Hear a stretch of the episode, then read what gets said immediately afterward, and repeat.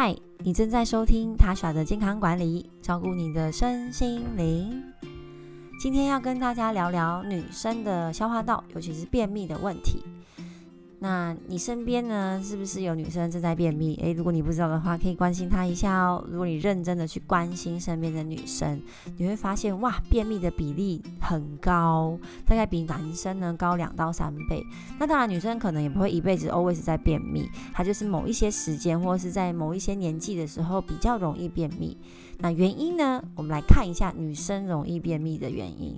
那第一个呢，是因为女性荷尔蒙。那男性有雄性荷尔蒙，那女生主要有四种荷尔蒙。那其中一个呢，比较啊有名的就是黄体素。如果你本身有在吃口服避孕药，或是呢因为子宫肌腺症而在吃口服药的话呢，里面的成分就是黄体素。那黄体素的存在是为了让女生可以孕育下一代，所以它会在排卵期之后呢，维持在一个高峰，然后让我们的子宫内膜不会崩落。所以它要准备一个软绵绵的像棉花糖的床去迎接受精卵嘛，对不对？但是如果等个几天，他发现诶没有受精卵，那卵子也排掉了，那黄体素就会慢慢的下降。那到某个程度的时候呢，你的 MC 就会来，子宫内膜就会崩落。那黄体素除了去维持这个子宫内膜的厚度之外呢，它也会去抑制我们身体的肌肉啊，像是我们的肠道。也是肌肉构成的哦，所以它会去影响我们肠道的蠕动。所以啊，女生们，你们有没有发现你在 MC 来之前呢，特别容易便秘啊？就是或是排便有些困难，那要比较用力。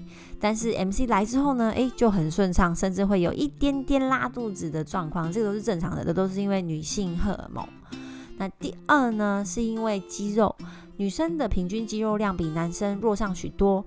想到肌肉，你可能会联想到哦，四肢啊，二头肌、三头肌、腹肌，对不对？胸肌这些肌肉，对，这些都是肌肉，没有错。所以女生在呃外在的肌肉是比男生弱，也没有错啊。但是内在的肌肉也是哦，因为我们的肠道跟骨盆腔的肌肉对于排便来说也很重要，所以女生在这一块就。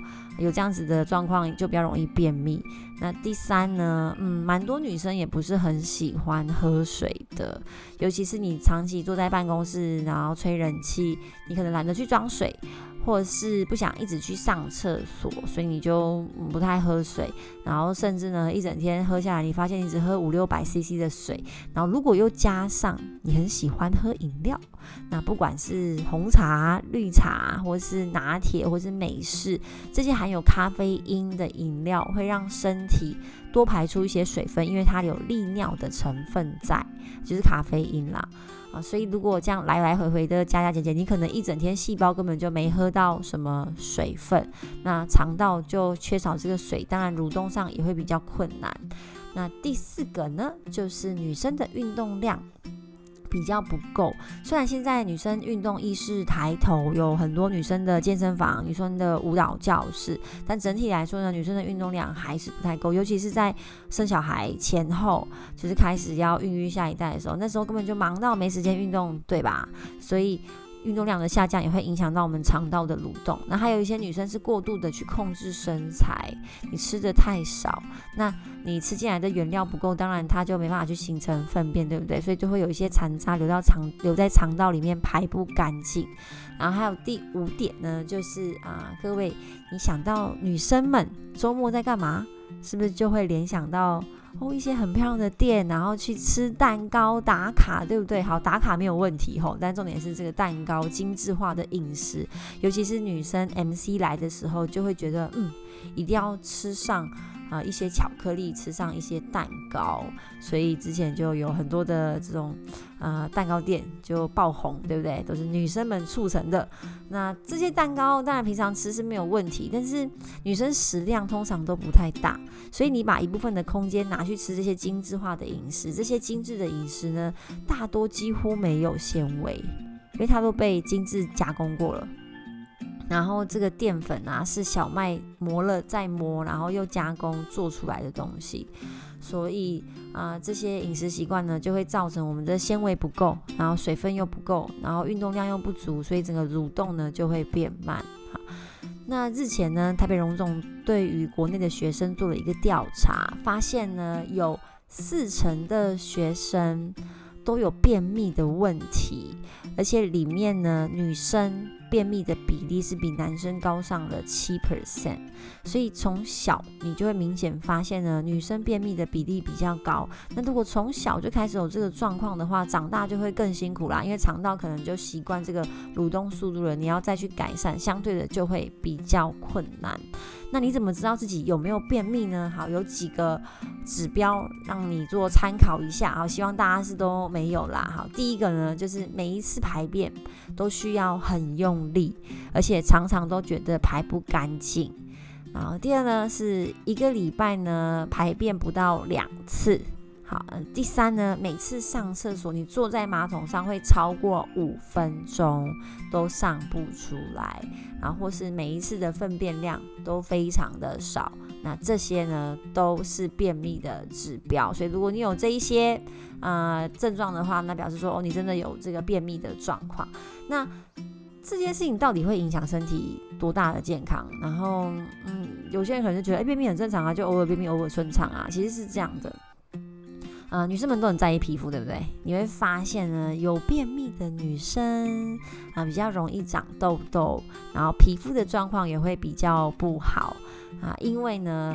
呃，我们的粪便长期的留在我们的肠道里面，容易累积一些毒素。那身体的自由基会去攻击这一些毒素，造成一些氧化的物质。这些物质呢，会沉积在皮肤上，就是你你看到的痘痘跟斑点，甚至会有干斑的状况。那也会沉积在其他的器官，去造成其他器官的伤害。然后大家可以想象哦，假如说现在这个天气是夏天。那你要出门去上班，蛮热的。那你原本要带一个便当去公司当午餐吃，但是你放在桌子上忘了拿。那你下班之后晚上到家，你会把这个便当吃掉吗？或是冰起来当做明天的午餐？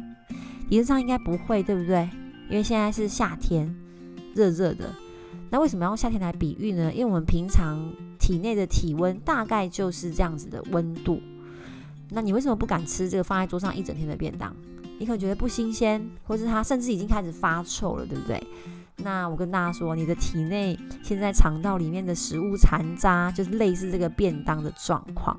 因为平均来说呢，我们吃进去的食物要完全的排出来，大概就是要二十四到四十个小时，所以是比这个呃放在桌上一整天的便当还要惊人。那里面都不知道产生了多少的细菌，不管它是有臭或没有臭，其实都不是很新鲜。那所以呢，这个也反映出肠道一个很重要的功能，就是免疫功能。所以它在呃你你吃了便当之后呢，它会去尽量去消减你这个食物里面的细菌，不要让它在你的肠道里面臭掉。那现在呢的免疫这个话题很很夯嘛，因为我们都在抵抗这个肺炎。嗯，免疫对于肠道来说啊，它是一个很重要的功能。我们大概有八十 percent 的免疫力都是放在这个肠道。你平常呢，为了呃阻绝这个流感跟肺炎，你可以多洗手、喷酒精，对不对？可是你的食物就没有办法这样子消毒啦。所以这些呃你吃进去的营养素、病毒或者细菌或者脏东西，你的你的肠道就要照盘全收。所以如果肠道好的话呢，整体的免疫力也会。不错，蛮厉害的，所以我们要照顾好你的你的肠道，这样子你的免疫力也会比较好。好，所以这个是便秘会造成健康的影响。那我们究竟要怎么样去避免这个便秘的状况呢？好，第一个就是我们要吃足够的纤维。你今天吃了几份纤维呢？可以算算看哦，就是如果一份呢煮熟的一份纤维是一个拳头大小，那卫生署是建议我们一天要吃五到六份的纤维，你就会发现很多人都吃不够，因为看到早餐店几乎没有什么纤维，就是三明治、蛋饼啊、烧饼、油条、饭团，这些都是高淀粉、高碳水的饮食。然后午餐呢，可能是便当，或者你会去附近的餐厅吃一些港式料理，或是小吃店，都是一些面饭啊类，所以这些都不太有淀粉，你可都不太有纤维。那你比较可能会吃到纤维的时间，可能就是晚餐，对不对？然后晚餐就会吃很多大鱼大肉，吃的很丰盛，这对于肠胃道也是一个负担。嗯，所以呢，我们要怎么样去提升我们纤维的摄取量啊？从早餐开始，因为大家都知道早餐很重要，对不对？所以如果你可以一早就有吃到纤维的话，对于肠道来说就是一个美好的早晨的开始。那给大家简单的食谱做参考，我这个是我个人平常就是早上会吃的东西啊，你可以选一些可以用电锅烹煮的蔬菜，所以不要选叶菜类。呃，我自己尝试过叶菜类，唯一一个比较可以的是高丽菜。好，然后平常的话，其他一些蔬菜就是像冬瓜、丝瓜、白萝卜、红萝卜这些都可以用电锅来做蒸煮。你可以在前一天呢把皮削好，然后洗干净、切块好之后，放到你隔天要放进电锅的锅子里面，然后就用保鲜膜包起来。然后隔天一早呢，哦，你闹钟一响，你起床之后呢，可眼睛还没打开，你就走去冰箱，把这一锅呢放进电锅里面，然后放下一杯的水，去刷牙、洗脸，准备出门。那当你准备好的时候呢，你的早餐。的蔬菜也准备好喽，你可以带出门吃，或是在家吃都很 OK。基本上只要撒一点点盐巴，或是你加一些天然的 herb 的香料，这个味道就非常的够。你会发现蔬菜本身是很有甜味的。那这样一早你就可以吃到所谓的纤维。那第二呢，我们要做足够的运动。那运动呢？嗯，一个礼拜三次，一次三十分钟，其实这样就非常的足够了。如果你可以出门的话，但最近不太适合出门啦，去跑步或者是快走，或者去健身房或去跳舞都 OK，或是可以在家做一些塔巴塔，只要有达到有氧的这个状态呢，对于肠道的蠕动就会有帮助。那因为有氧啊，要做二十到三十分钟以上，它才会比较有效果，所以记得要坚持哦。然后一个礼拜至少要三天。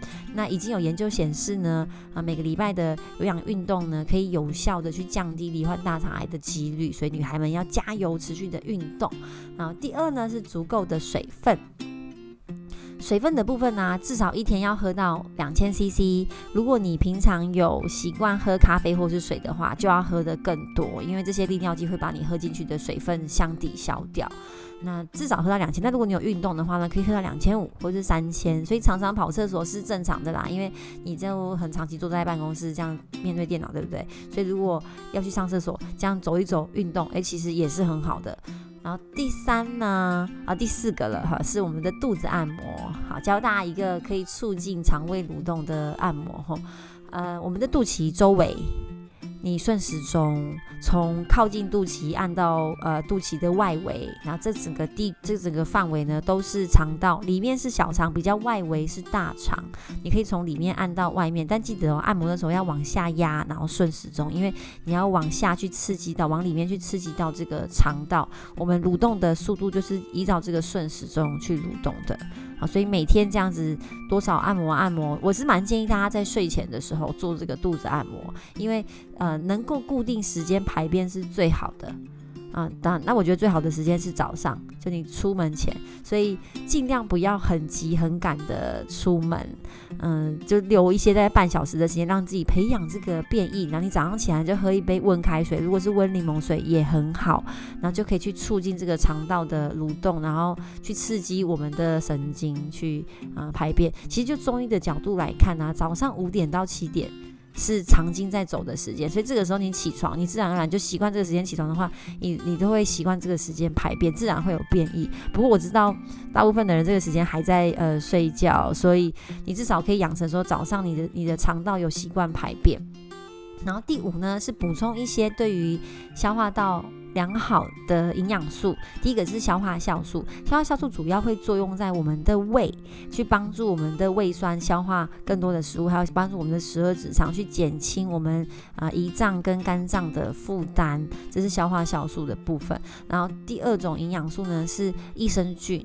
那各种益生菌，益生菌分太多种了，上千种，然后各种有乳多加不一样的益生菌，你可以去尝试不同你喜欢的牌子，或是啊你喜欢的味道，去试试看什么样的益。益生菌呢，对你的肠道呢比较有感受。一天大概可以补充一百亿一百亿这样数量的益生菌，那多吃不一定有好处啊，所以可以可以吃到这个大概这个数量。然后第三种营养素比较特别，就是油。好，我知道女生们听到油就觉得天哪，吃油好像会变胖。好，所以我这边要说的是好的油，就是可以直接吃的油。